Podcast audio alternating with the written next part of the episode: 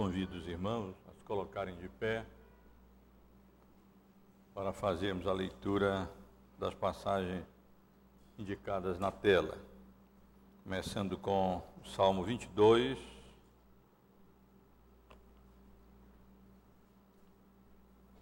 Salmo 22, versos 9 e 10.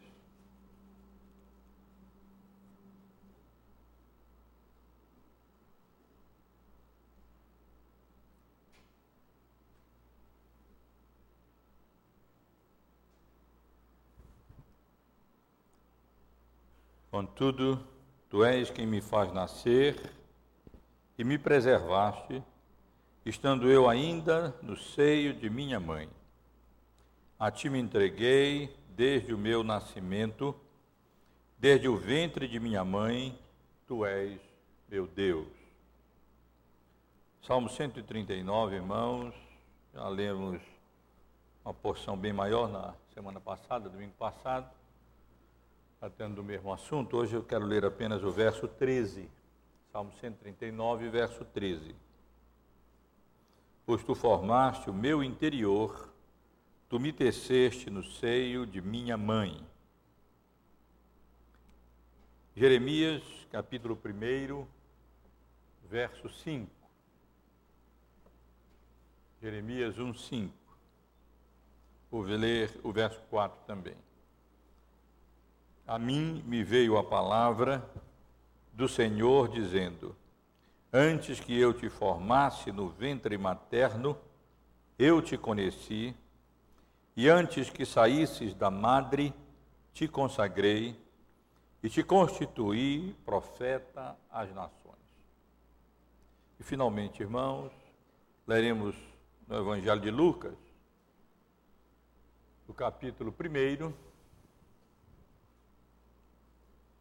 Lucas capítulo 1, versos 41 e 44.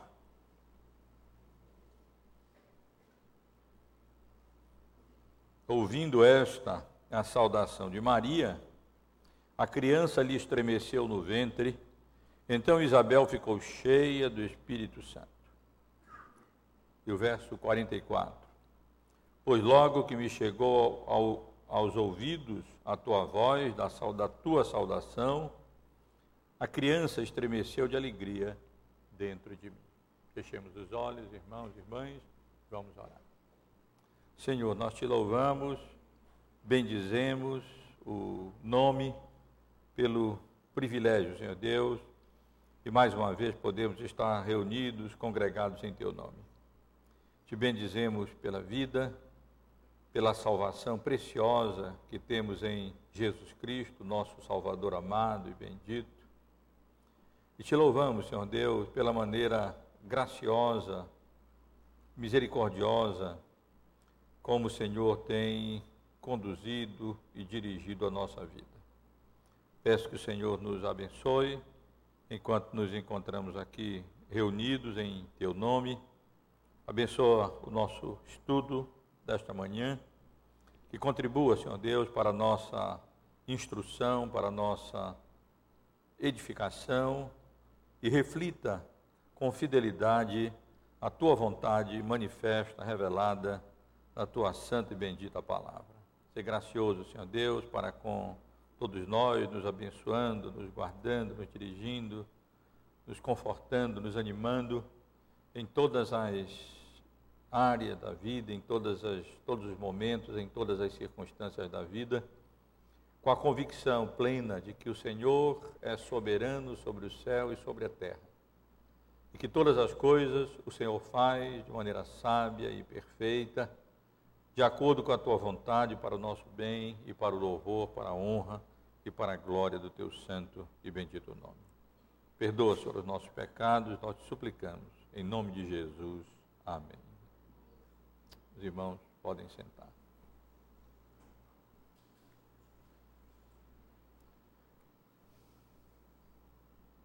Meus irmãos, eu pretendo terminar, concluir hoje o nosso estudo sobre o tema indicado aqui na tela o, é, sobre o aborto. Os irmãos sabem que já há várias, vários meses, alguns meses já estamos considerando é, temas controvertidos, temas é, de natureza ética, é, que têm sido suscitados, levantados. Alguns temas desses são bem antigos, outros pela sua própria natureza, envolvendo novas tecnologias, são mais recentes, mas de um modo ou de outro, todos eles exigem de nós não apenas que nos posicionemos, mas também que hajamos de conformidade é, com a vontade de Deus revelada na Bíblia, com os princípios bíblicos que devem dirigir, que devem nortear a nossa nosso pensamento, a nossa conduta. E nós já depois de considerarmos algumas questões introdutórias e refletirmos sobre os princípios que devem dirigir, nortear a ética cristã, nós começamos então a considerar casos éticos específicos. E começamos a considerar esses, aqueles casos que estão relacionados à concepção humana. Refletimos sobre a utilização de métodos contraceptivos, refletimos também sobre algumas técnicas de reprodução humana, se elas são legítimas ou não, e até que ponto e com com que motivação, à luz das escrituras, como por exemplo a inseminação artificial, a gestação por substituição e a fertilização in vitro.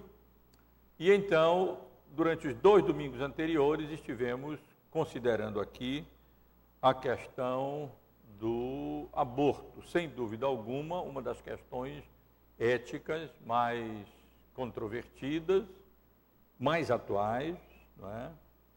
é, e que, sem dúvida alguma, precisamos ter é, perfeita clareza com relação àquilo que a Bíblia nos ensina sobre esse tema.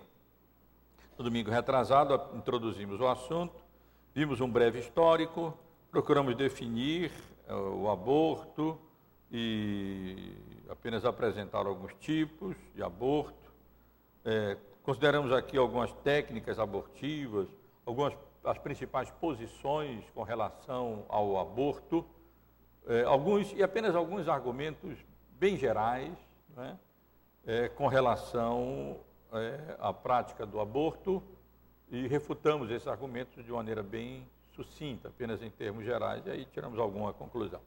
No domingo passado, nós avançamos no nosso estudo, considerando alguns argumentos ditos de bíblicos e outros argumentos gerais, não bíblicos, procurando responder esses argumentos de uma maneira um pouco mais detalhada, um pouco mais pormenorizada.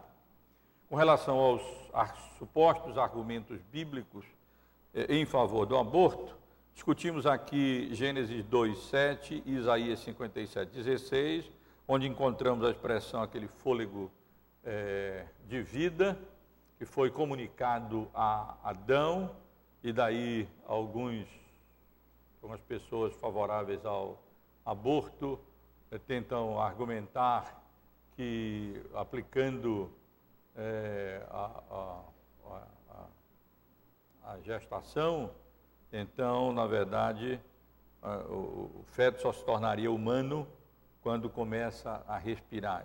Tivemos aqui refutando isso, bem como Êxodo 21, 22, 23, aquele episódio mencionado em quando homens brigarem e ferirem mulher grávida, e esta vier, infelizmente mal traduzido está na nossa versão, a abortar, na verdade, estive aqui argumentando com os irmãos que a palavra utilizada ali, o verbo utilizado ali, não significa necessariamente abortar, mas sim dar à luz. E no texto lá, dar à luz prematuramente independentemente da condição do, do, do, da, da criança que nasce. E depois, então, para não entrarmos em detalhes, não demorarmos muito, consideramos também o Salmo 39, a utilização bíblica do termo informe. E aí passamos a é, considerar os argumentos gerais e a procurar respondê-los. É, a questão, o, fato, o argumento de que o feto não tem consciência, porque não tem consciência não é um ser pessoal, não sendo um ser pessoal não seria um ser humano ainda. É, o argumento de que o feto é apenas uma extensão da, do corpo da mãe, e como extensão do corpo da mãe, a mãe teria o direito de é, abortar a criança, abortar, porque na verdade seria apenas uma extensão do seu corpo. Aqueles que defendem essa posição são chamados, geralmente, ou se autodenominam de pró-escolha, no sentido de pró-escolha da mãe, que a mãe teria o direito de escolher. É, o argumento de que o aborto livra crianças, gravidez, é, crianças que nasceriam como resultado de gravidez indesejada, de abusos, violências e, des, e desprezo futuro, que abuso, violência e desprezo maior é o aborto, né? estivemos considerando essa questão aqui, bem como ah, o argumento do favorável ao aborto com base eh, em exames pré-natais que indicam eh, alguma malformação séria congênita. E depois, então, estivemos considerando aqui o argumento em favor da legalização, sob pretexto que isso salvaria a vida de milhares de mulheres. Esses são argumentos que nós estivemos aqui considerando já no domingo passado. Mas eu não consegui concluir o estudo como eu pretendia no domingo anterior. E hoje, irmãos, eu desejo apenas concluir. Os irmãos puxa, deseja concluir e só tem dez itens aqui, né? Mas não é não, é porque esses pontos são bem sucintos, né? Alguns já estão pensando, bom, vai ficar para o próximo domingo. Eu espero que não, eu espero, na verdade, concluir hoje. São tópicos que eu não vou me estender muito, não. Apenas tentar relacionar aqui, listar alguns pontos bíblicos relacionados à concepção humana, sugerindo aquilo que poderíamos chamar de um esboço de uma teologia pró-vida? Não pró-escolha, nem pró-aborto, mas o esboço de uma teologia pró-vida, à luz da, do ensino bíblico.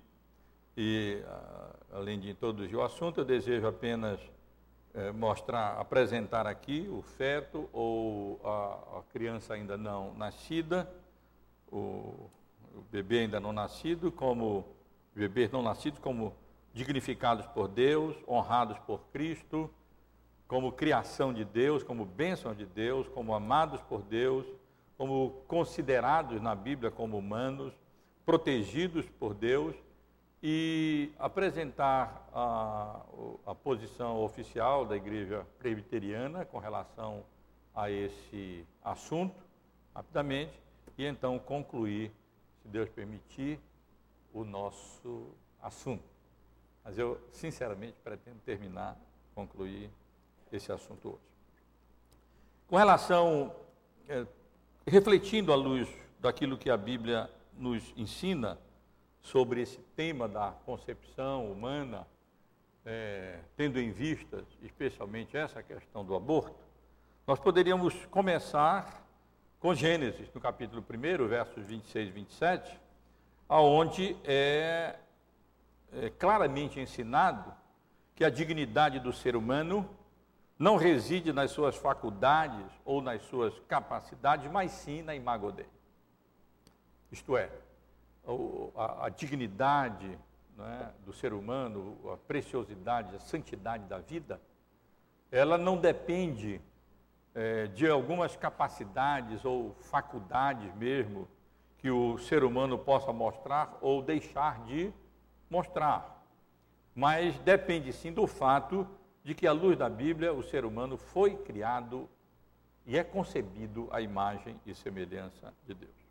Logo, a sua pessoalidade é um dos aspectos da imagodei ontológica e não da imagodei moral ou funcional. Ou seja, ela diz respeito ao seu ser. Isto é, à luz do que estivemos considerando aqui no domingo passado. A pessoalidade não é algo que o ser humano tem, mas é alguma coisa que ele é. O homem não tem uma pessoalidade de modo que quando ele está no ventre materno, ele ainda não é um ser pessoal, depois ele vai ter a pessoalidade, quando ele tiver consciência ou alguns outros atributos, algumas capacidades, não. Na verdade, o ser, o ser humano, ele é um ser pessoal. É, a pessoalidade não é um, um atributo apenas é, do, do, do, do, homem. Não faz parte apenas da imago Dei é, moral ou de uma função humana, mas de respeito ao próprio, ao próprio ser é, humano. Nós não somos seres humanos porque somos pessoais. Nós somos pessoais porque somos seres humanos criados à imagem e semelhança de Deus. Toda a nossa visão com relação ao homem começa com a imago Dei. Começa com o fato de que ele foi criado à imagem e semelhança de Deus e não existe nenhuma razão para é, é, pensarmos ou duvidarmos de que essa imagem de Deus já é comunicada, eh, não é comunicada ao homem desde a sua concepção. É claro que desde a concepção nós já temos ali um, um ser humano em formação. E é isso que dignifica não apenas o ser humano já nascido, adulto ou criança, mas é isso que dignifica é, o próprio, a própria criança em gestação no ventre materno. Além disso, irmãos, à luz da Bíblia, nós vemos como a concepção foi honrada pelo próprio Senhor Jesus com a sua encarnação. A encarnação de Jesus não começa com o nascimento, começa com a sua concepção pelo Espírito Santo no ventre de Maria. E isso nos mostra claramente é, talvez, não sei se nunca vi ser colocado assim, mas isso nos mostra que Jesus foi um feto. Simples razão que Jesus também foi um feto. E esse fato teológico, portanto, honra a vida humana desde a sua concepção. Em Mateus 1,20, nós lemos que a advertência do anjo a Maria, a, a, a José, não temas receber Maria, tua esposa, porque o que nela foi gerado é do Espírito Santo. Em Hebreus 2,17 nós encontramos a referência é, que convinha que em todas as coisas Jesus se tornasse semelhante aos irmãos. E de fato ele se tornou semelhante ao homem na sua encarnação, não apenas no seu nascimento, mas ele se tornou semelhante ao homem na sua encarnação, desde a sua concepção, honrando, vamos dizer assim, não apenas a existência humana após o parto, mas a existência humana pré-parto, a existência humana desde a sua concepção, no caso, pelo Espírito Santo, é, no óvulo de Maria, de modo que então Jesus pudesse ser concebido. Em virtude do número enorme de abortos na nossa sociedade, como vimos aqui, nos Estados Unidos, cerca de 1 milhão e 300 mil por ano. No Brasil, apenas em termos de estimativas, uma vez que não temos estatísticas mais confiáveis, cerca de 1 milhão e 400 mil por ano. E, em termos gerais, aproximadamente 50 milhões de abortos por ano no mundo. É, um número muito grande de abortos em virtude de gravidez, é, inesperada ou, ou, fora do casamento, gravidez complicada, podemos imaginar que em nossos dias, é, se Maria aparecesse grávida nas circunstâncias em que ela engravidou, se não seria muito provável na sociedade em que nós vivemos que ela, é, noutra circunstância, não viesse abortar. Já pensaram nessa, nesse tipo de possibilidade? É, e nesse caso estaria se abortando ninguém menos do que o Filho de Deus. Mas o fato, meus irmãos, que eu quero chamar a atenção, é que o fato de que Jesus não aprove a Deus é, não iniciar o processo de encarnação ah, de Cristo com o seu nascimento, mas com a sua concepção, isso, no mínimo, honra é, a, a, a, concepção e honra o, o, esse período de existência, da nossa existência humana, é, pré-parto, quando nós ainda nos encontramos no ventre da nossa mãe. Além disso, meus irmãos, a Bíblia claramente ensina que o feto é criação divina, é criação de Deus. A criação da vida humana no ventre materno, na Bíblia, é atribuída a Deus e não a um processo orgânico, automático, é, ao acaso, independente. O feto é criação divina, assim como Adão foi criação divina também. Em Jó, no capítulo 10, passagem que lemos aqui semana passada, versos 8 a 12, nós lemos: As tuas mãos me plasmaram e me aperfeiçoaram. Lembra-te de que me formaste como em barro, de pele e carne me vestiste, e de ossos e tendões me entreteceste. Vida me concedeste na tua benevolência, e o teu cuidado a mim me guardou. E no Salmo 139, verso 13, que lemos agora há pouco, nós lemos o salmista dizendo: Tu formaste o meu interior, tu me teceste no seio de minha mãe. Ou seja, meus irmãos, a Bíblia não, não atribui a, a, a, fecundação e a formação de uma criança no ventre é, materno mesmo ainda quando o seu corpo ainda parece uma, uma substância informe, uma vez que não está completamente formado, é, ao acaso ou a, alguma coisa independente, ou como sendo é, uma, uma escolha apenas da mulher ou do marido. Não. Na verdade, a Bíblia atribui a criação de cada um de nós no ventre da nossa mãe como sendo um ato divino, uma criação divina. Não há tanta diferença entre Deus pegar do barro com a sua, com a sua mão, vamos dizer, seu Deus é espiritual, e formar dali um, um, um corpo como, como o corpo de Adão e Eva, nossos primeiros pais, e criá-lo do pó da terra, entre o processo é, de formação de cada criança do ventre materno. Pode não ser de forma direta, mas não sei que, como indireto ou direto fazer essa distinção, uma semelhança muito grande, segundo as palavras de Jó, as palavras do salmista, as palavras de Jeremias, que ainda vou citar em outra circunstância também, mas que aplica aqui, é, mostrando e enfatizando o fato de que Deus é quem criou, quem cria o feto. Deus é quem comunica a vida. E Deus é quem plasma, Deus é quem modela como o barro, Deus é quem forma é, no, a, a, formação, o desenvolvimento de um embrião, não é simplesmente um processo orgânico. As mãos de Deus, a vontade soberana de Deus que comunica a vida, é, está ali em ação naquele, nesse, nesse processo. Portanto, meus irmãos, é, o feto também é criação de Deus.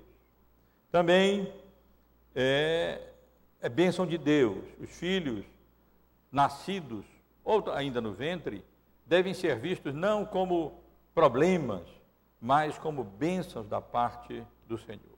Salmos bem conhecidos nossos, Salmos da família, 127, herança do Senhor são os filhos, o fruto do ventre seu galardão. Bem-aventurado aquele que teme ao Senhor e anda nos seus caminhos. Tua esposa no interior de tua casa será como a videira frutífera teus filhos como rebento de oliveira à roda da tua mesa.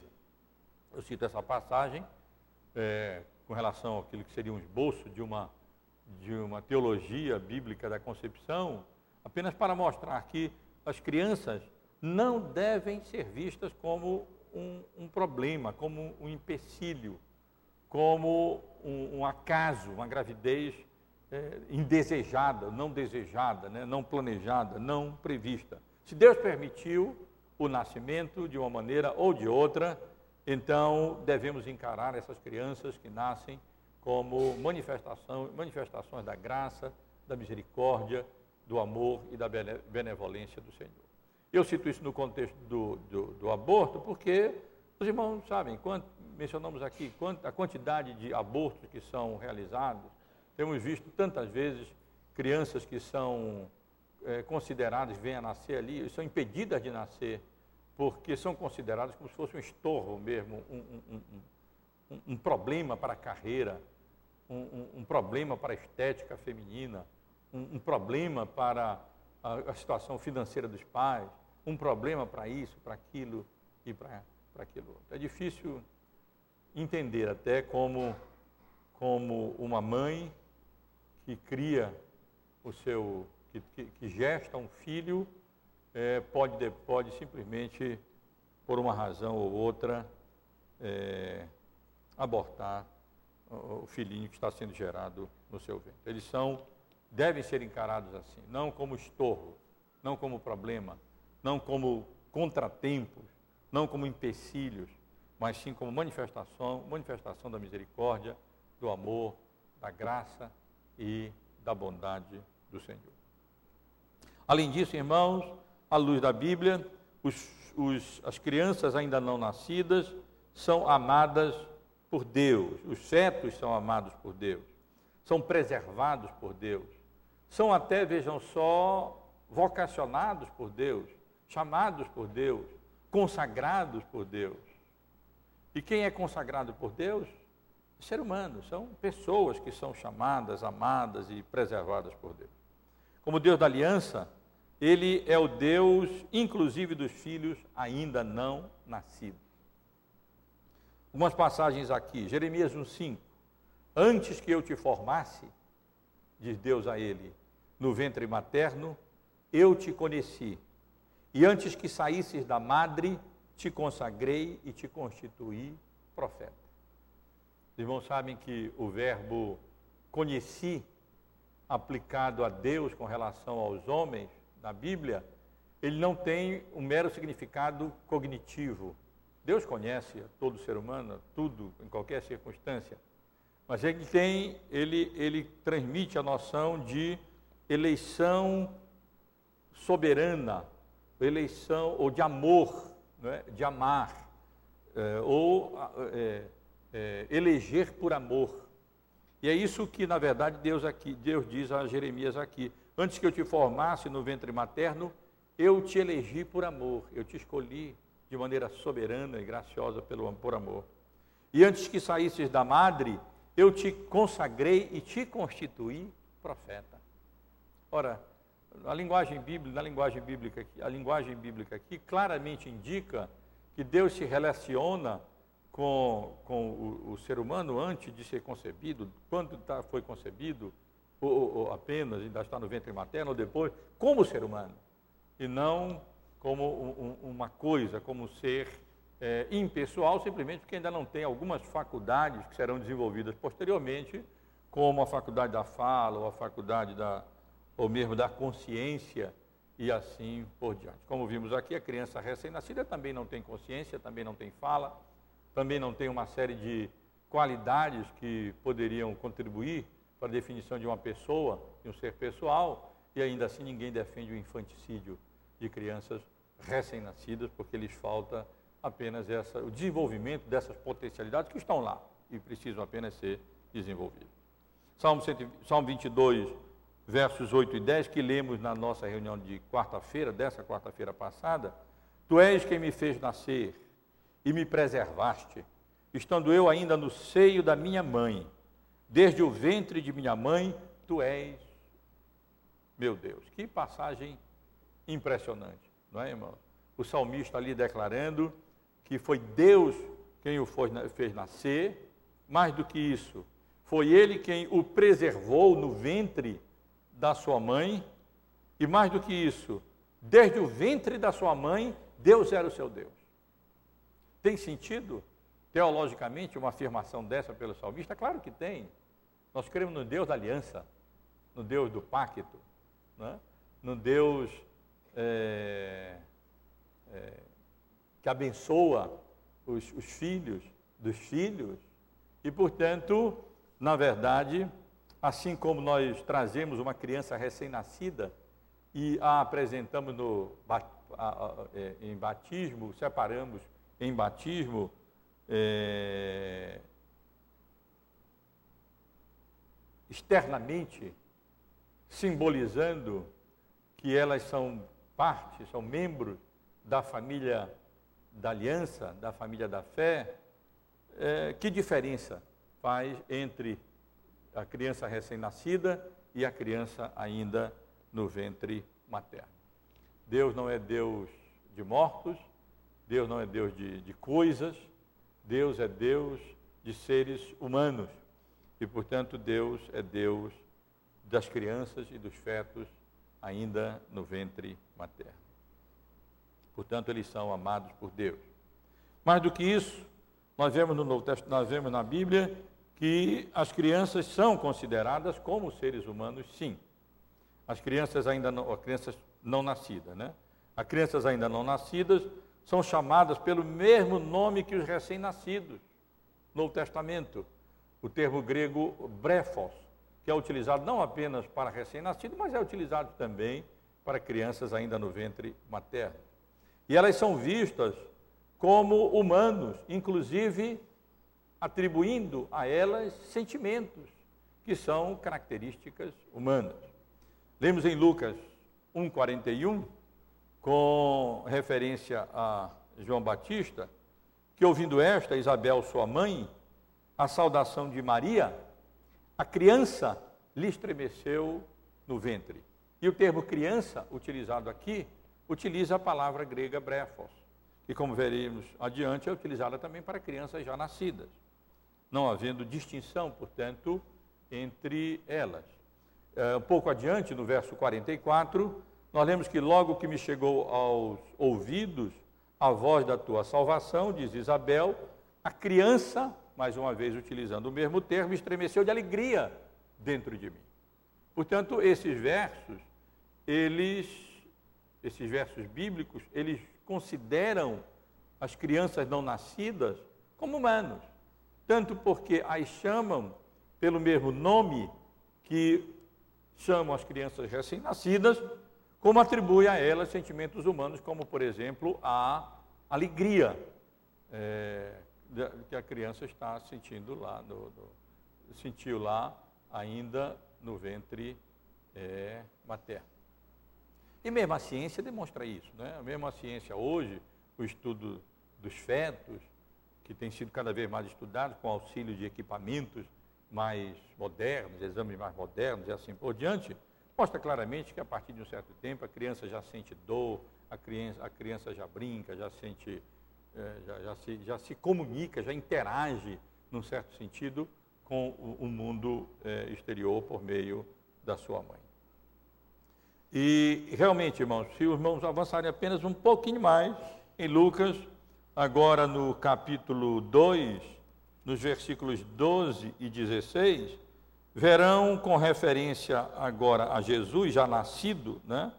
E isto vos servirá de sinal, e encontrareis uma criança envolta em faixas e deitada em manjedoura. E no verso 16, foram apressadamente acharam Maria e José e a criança deitada na manjedoura. O termo grego traduzido por criança nesses dois versículos, com referência a Jesus recém-nascido na manjedoura, e os termos gregos utilizados, e os termos utilizados com relação a João Batista, ainda no ventre materno, crianças, todos eles, mesmo na língua original, é, traduzem a mesma palavra grega, o termo brefos, utilizados indistintamente para crianças, estejam elas ainda em formação no ventre materno ou já tendo, havendo ela nascidas, como foi o caso do Senhor Jesus. Além disso, irmãos, é, percebemos na Bíblia que as crianças não nascidas ainda também são protegidas pela legislação que Deus deu ao seu povo, ao povo da aliança no Antigo Testamento. A vida nos bebês no útero é protegida, assim como a vida de outras pessoas. Eu não vou precisar mais argumentar, exegeticamente com relação a esse texto, que eu fiz isso na semana passada. Vou apenas utilizar com base na argumentação que nós já fizemos aqui. Portanto, quando nós lemos nos versículos 21, capítulo 21 de Êxodo, versos 22 e 23, se homens brigarem e ferirem mulher grávida e forem causa de que, traduzindo como nós consideramos aqui, dê à luz prematuramente, porém sem maior dano, ou seja, ao bebê, aquele que feriu a mulher será obrigado a indenizar segundo o que lhe exigir o marido da mulher e pagará como os juízes lhe determinarem. Mas se houver dano grave, ou seja, a criança que, na, que nasceu prematuramente, então darás vida por vida. E nós lemos no livro de Gênesis, no capítulo 9, verso 6, com relação aos seres humanos em geral, que se alguém derramar o, homem, o sangue do homem, pelo homem se derramará o seu sangue, porque Deus fez o homem segundo a sua imagem. Isto é, a mesma legislação que defende a vida das pessoas adultas, exigindo que a morte criminosa delas seja paga com a vida, porque o homem foi criado à imagem e semelhança de Deus, também exige que, se homens brigarem e ferirem uma mulher, e essa der a luz ao, ao filho prematuramente, e ele vier a morrer, então ele pagará também com a vida, protegendo igualmente a vida dos adultos, como a vida, e, e crianças já nascidas, como a vida de crianças que se encontram ainda no ventre eh, materno, com uma legislação provida, com uma legislação, na realidade, que preserva a vida, não apenas daqueles que já nasceram, mas também que contempla a, algum dano criminoso que vier a ser feito, a sofrer é, vierem a sofrer as crianças que ainda se encontrem em gestação no ventre materno. É, mesmo em casos de gravidez por estupro, que nós também já tivemos a oportunidade de considerar aqui, a vida do feto deve ser preservada, uma vez que ele é inocente e não deve pagar pelo erro dos outros, como nós já consideramos. Deuteronômio 24, 16. Os pais não serão mortos em lugar dos filhos, nem os filhos em lugar dos pais. Cada qual será morto pelos seus pecados. Esse capítulo de Deuteronômio, que contém uma série de legislação ali, várias legislações que Deus deu ao povo de Israel, é, podíamos chamar de legislações, legislação humanitária ali, tudo. Deus, é, é, o, o povo de Israel é advertido que cada um deve pagar pelo seu próprio, pela sua própria culpa, pelo seu próprio pecado, pelo seu próprio crime. Os pais não devem pagar pelos filhos. E os filhos também não devem pagar pelos pais. Muito menos uma criança recém-nascida que não teve culpa alguma do ato criminoso de um, de um homem que violentou, estuprou uma mulher e, como consequência disso, ela veio a engravidar. Não é uma situação fácil, nós reconhecemos, é uma situação muito difícil. Daí a necessidade de apoio da família, muito grande, da igreja, da sociedade em geral. E, aí, e mesmo que esse evento seja tão, acontecimento seja tão traumático e as consequências sejam tão difíceis para a mulher, que ela não tenha condições de, de, de, de, criar uma criança nessa circunstância, que vier a nascer como resultado de estupro, de uma violência dessa, resta sempre a opção do, do, da adoção, ela pode, ela, ela pode doar a criança para adoção, outra pessoa poderá criá-la, mas nunca é, sacrificar a criança, abortar a criança. À luz da Bíblia, ela não tem culpa, não tem culpa do que aconteceu e uma injustiça maior não iria resolver uma outra injustiça já perpetrada, já cometida.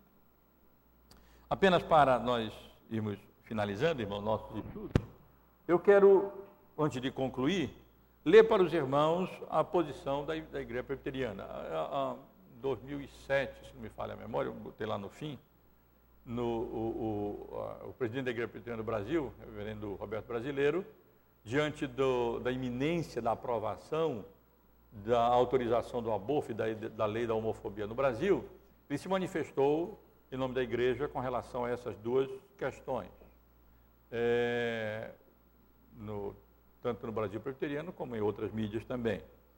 E uh, o, a manifestação da Igreja Presbiteriana, refletindo a sua posição oficial da Igreja com relação a esse assunto, homofobia deixa para outra oportunidade, não é a hora ainda, é, é a seguinte que eu transcrevo aqui, é pequena. A Igreja Presbiteriana do Brasil, diante do momento atual, em que as forças organizadas da sociedade manifestam sua preocupação com a possibilidade da aprovação de leis que venham a labutar contra a santidade da vida e a cercear a liberdade constitucional de expressão das igrejas brasileiras de todas as orientações, vem a público manifestar quanto à prática do aborto, manifestar, a público se manifestar quanto à prática do aborto e à criminalização da homofobia. Um, quanto à prática do aborto, que é o que nos interessa hoje, a IPB reconhece que muitos problemas são causados pela prática clandestina de abortos, causando a morte de muitas mulheres, jovens e adultas. Todavia, entende que a legalização do aborto não solucionará o problema, pois o mesmo é causado basicamente pela falta de educação adequada na área sexual, a exploração do turismo sexual, a falta de controle da natalidade, a banalização da vida, a decadência dos valores morais e a desvalorização do casamento e da família. Visto que, um, Deus é o Criador de todas as coisas e, como tal, somente Ele tem direito sobre as nossas vidas. Dois, ao ser formado o, o ovo, o, o embrião, né? novo ser, este já está com todos os caracteres de um ser humano e que existem diferenças marcantes entre o homem, a mulher e o feto, como já consideramos aqui. Três, os direitos da mulher, que o direito da mulher não podem ser exercidos em detrimento dos direitos desse novo ser. E quatro, o nascituro tem direitos assegurados pela lei civil brasileira e sua morte não irá corrigir os males já causados no estupro, nem solucionará a maternidade ilegítima. Por sua doutrina e regra de fé e prática, a Igreja Presbiteriana do Brasil manifesta-se contra a legalização do aborto, com exceção do aborto terapêutico, quando não houver outro meio de salvar a vida da gestante. Irmãos, podem ver, essa é a posição da Igreja Presbiteriana do Brasil, posição que nós estivemos aqui é, considerando, não a partir desse texto, mas a partir do ensino bíblico com relação aos temas, é, aos vários assuntos relacionados aqui ao aborto. E eu desejo concluir, meus irmãos, concluir mais cedo até a nossa escola dominical, hoje, dez itens, viu? É, apenas com uma citação que eu achei muito interessante de um eticista reformado, autor de um livro é, que tem como título, traduzindo para o português, é, Bioética, tem mais lá, o título seria mais ou menos Bioética, o subtítulo um, um manual introdutório para os cristãos, para os crentes, né? sobre esse assunto. Ele conclui o, o capítulo dele sobre aborto de uma maneira bem interessante. E é uma situação um pouquinho longa, mas eu transcrevi aqui para concluir o nosso estudo sobre o aborto com essa citação desse autor, Meilander que eu passo a citar agora, porque ele coloca a questão de uma perspectiva, ele encerra a questão por uma perspectiva adequada, uma perspectiva bíblica, uma perspectiva correta. Ele encerra dizendo assim: a rejeição cristã do aborto não é fundada principalmente em uma crítica dos argumentos da personalidade e da privacidade, ou seja, da pró-escolha. Ao invés disso, procuramos aprender diariamente como ver a vida inteira à luz da, da atividade criadora e redentora de Deus. A vida da criança no ventre é criação de Deus e a criança é parte do mundo que Cristo veio redimir. O valor e dignidade da vida de uma criança não dependem da nossa avaliação. Nossa tarefa contínua, portanto, é nos esforçar para manter nossos julgamentos e sentimentos em harmonia com as ações de Deus, deixar que nossa estimativa da criança seja moldada e formada pela estimativa de Deus. Buscar seriamente isto significa aprender nossos limites. Em última instância, nós não determinamos as condições da nossa vida. Ao invés disso, vivemos sob o governo misterioso, mas providencial de Deus.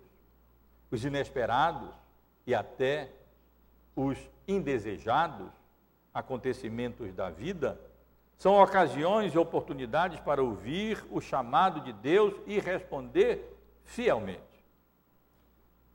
Às vezes, talvez com frequência, isso significará assumir tarefas e fardos que não antecipamos ou desejamos, os quais, por sua vez, podem nos trazer certa medida de sofrimento.